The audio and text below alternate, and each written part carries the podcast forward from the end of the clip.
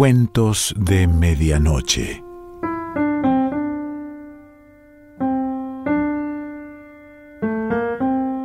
El cuento de hoy se titula Historia de Rosendo Juárez y pertenece a Jorge Luis Borges.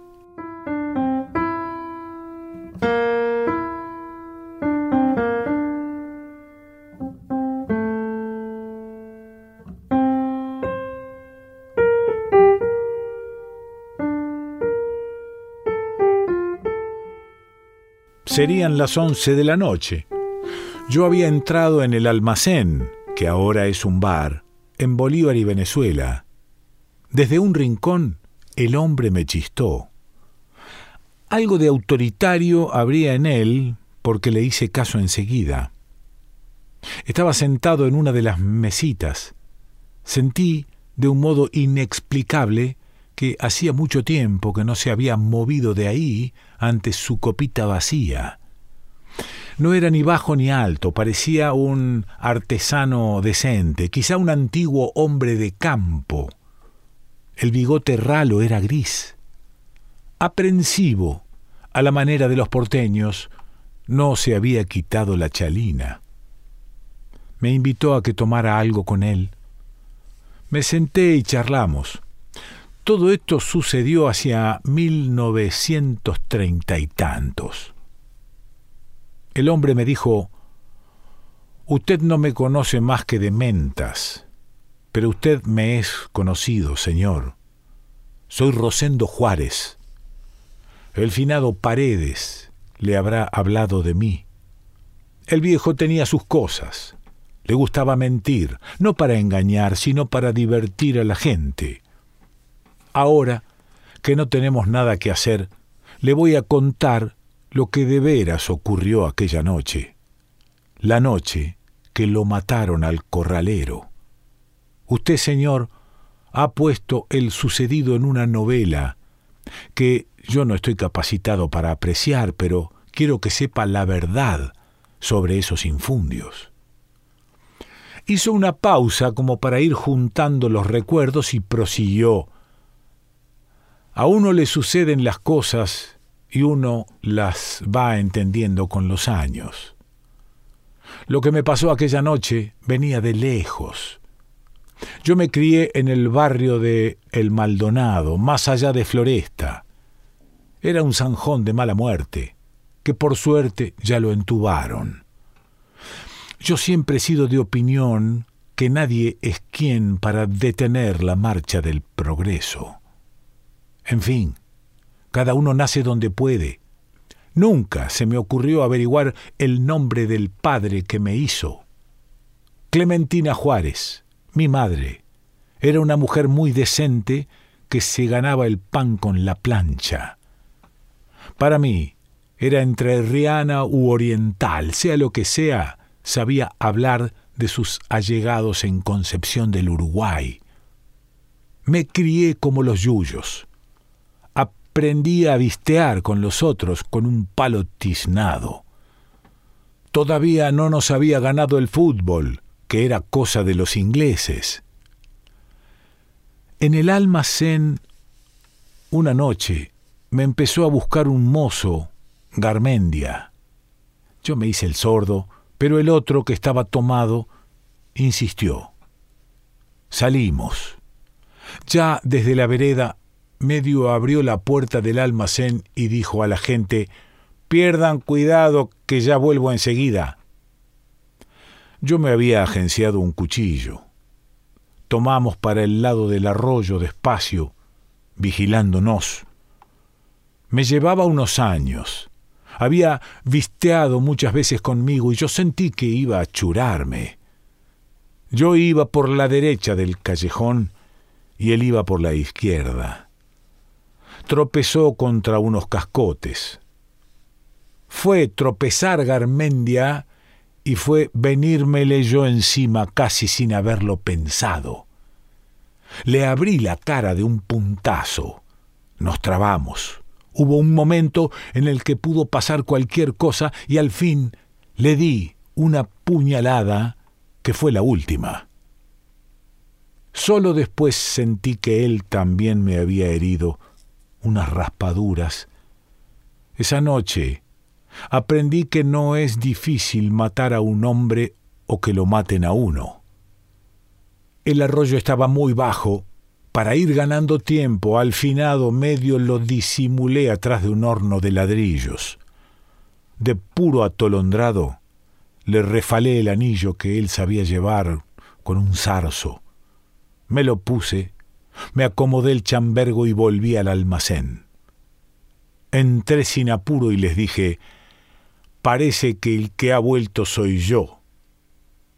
Pedí una caña, y es verdad que la precisaba. Fue entonces que alguien me avisó de la mancha de sangre. Aquella noche me la pasé dando vueltas y vueltas en el catre. No me dormí hasta el alba. A la oración pasaron a buscarme dos vigilantes. Mi madre, pobre la finada, ponía el grito en el cielo. Arriaron conmigo como si yo fuera un criminal. Dos días y dos noches tuve que aguantarme en el calabozo. Nadie fue a verme, fuera de Luis Irala, un amigo de veras, que le negaron el permiso. Una mañana el comisario me mandó a buscar. Estaba acomodado en la silla, ni me miró y me dijo, ¿Así es que vos te lo despachaste a Garmendia? Si usted lo dice, contesté. A mí se me dice señor, nada de agachadas ni de evasivas. Aquí están las declaraciones de los testigos y el anillo que fue hallado en tu casa.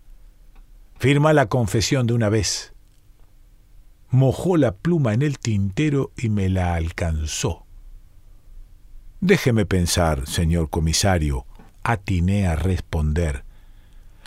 Te doy veinticuatro horas para que lo penses bien, en el calabozo. No te voy a apurar. Si no querés entrar en razón, ite haciendo la idea de un descansito en la calle Las Heras. Como es de imaginarse, yo no entendí.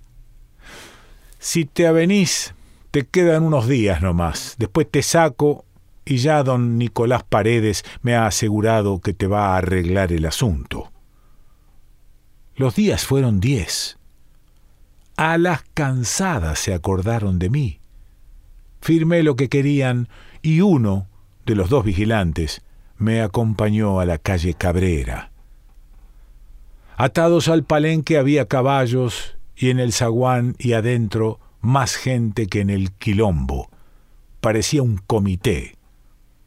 Don Nicolás, que estaba mateando, al final me atendió sin mayor apuro, me dijo que me iba a mandar a Morón, donde estaban preparando las elecciones. Me recomendó al señor Laferrer que me probaría. La carta se le escribió un mocito de negro que componía versos, a lo que oí, sobre conventillos y mugre, asuntos que no son del interés del público ilustrado. Le agradecí el favor y salí. A la vuelta, ya no se me pegó el vigilante. Todo había sido para bien. La providencia sabe lo que hace. La muerte de Garmendia, que al principio me había resultado un disgusto, ahora me abría un camino. Claro que la autoridad me tenía en un puño. Si yo no le servía al partido, me mandaban adentro. Pero yo estaba envalentonado y me tenía fe.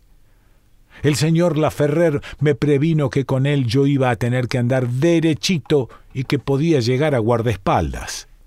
Mi actuación fue la que se esperaba de mí. En Morón y luego en el barrio merecí la confianza de mis jefes.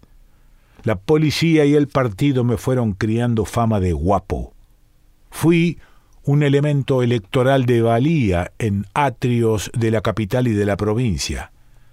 Las elecciones eran bravas entonces. No fatigaré su atención, Señor, con uno que otro hecho de sangre. Nunca los pude ver a los radicales que seguían viviendo prendidos a las barbas de Alem. No había un alma que no me respetara. Me agencié una mujer, la lujanera, y un alazán colorado de linda pinta. Durante años me hice el Moreira, que a lo mejor se habrá hecho en su tiempo algún otro gaucho de circo, me di a los naipes y al ajenjo. Los viejos hablamos y hablamos, pero ya me estoy acercando a lo que le quiero contar. No sé si ya se lo menté a Luis Irala, un amigo como no hay muchos.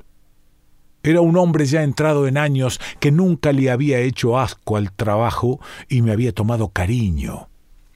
En la vida había puesto los pies en el comité, vivía de su oficio de carpintero, no se metía con nadie ni hubiera permitido que nadie se metiera con él.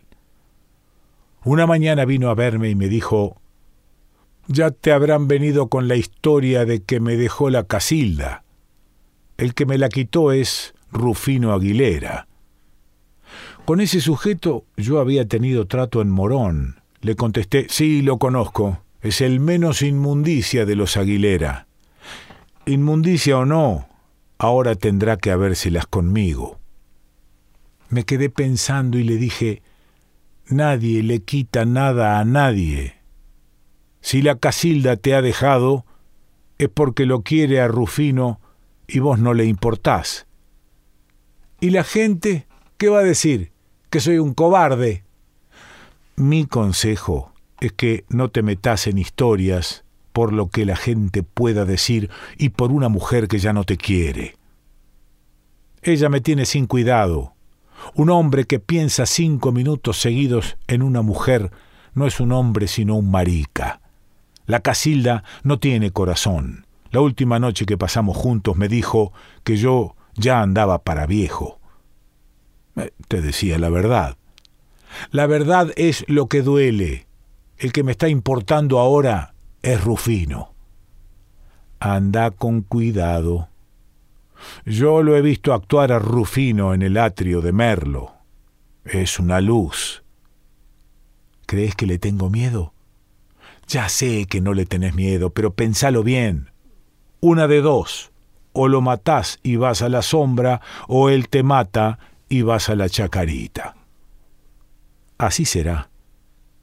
¿Vos qué harías en mi lugar? No sé. Pero mi vida no es precisamente un ejemplo. Soy un muchacho que para escurrirle el bulto a la cárcel se ha hecho un matón de comité. Yo no voy a hacerme el matón en ningún comité, voy a cobrar una deuda. Entonces, ¿vas a jugar tu tranquilidad por un desconocido y por una mujer que ya no querés? No quiso escucharme y se fue.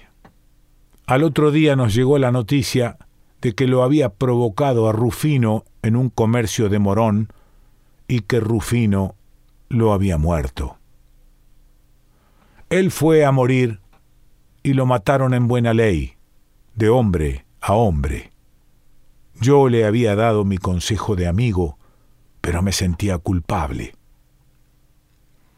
Días después del velorio fui al reñidero.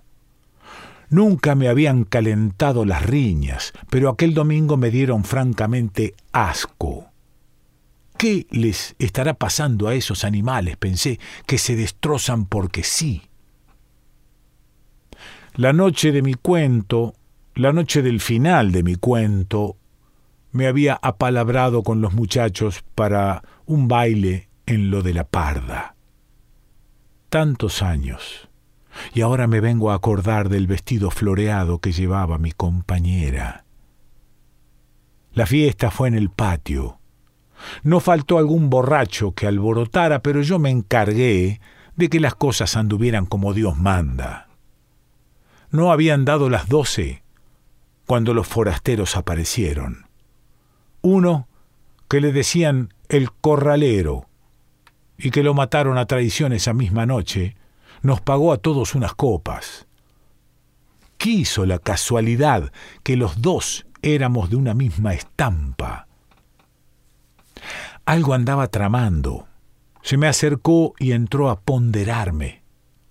Dijo que era del norte, donde le habían llegado mis mentas. Yo lo dejaba hablar a su modo, pero ya estaba maliciándolo. No le daba descanso a la ginebra, acaso para darse coraje, y al fin me convidó a pelear. Sucedió entonces lo que nadie quiere entender.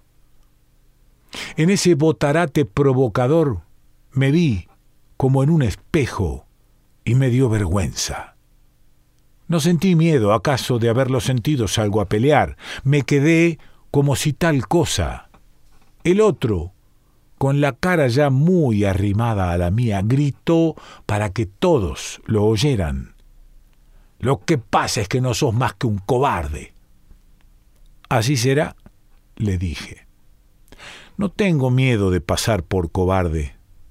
Podés agregar, si te halaga, que me has llamado hijo de mala madre y que me he dejado de escupir. Ahora, ¿estás más tranquilo? La lujanera me sacó el cuchillo que yo sabía cargar en la sisa y me lo puso como fula en la mano. Para rematarla me dijo Rosendo, creo que lo estás precisando. Lo solté y salí sin apuro. La gente me abrió cancha asombrada. ¿Qué podía importarme lo que pensaran? Para zafarme de esa vida, me corrí a la República Oriental, donde me puse de carrero. Desde mi vuelta me he afincado aquí. San Telmo ha sido siempre un barrio de orden. Jorge Luis Borges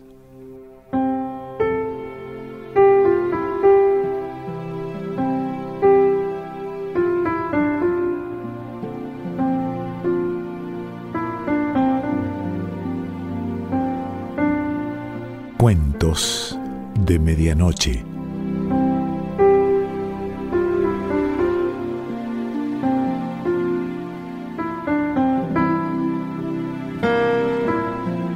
Selección Pancho Mondino. Idea y lectura Quique Pessoa.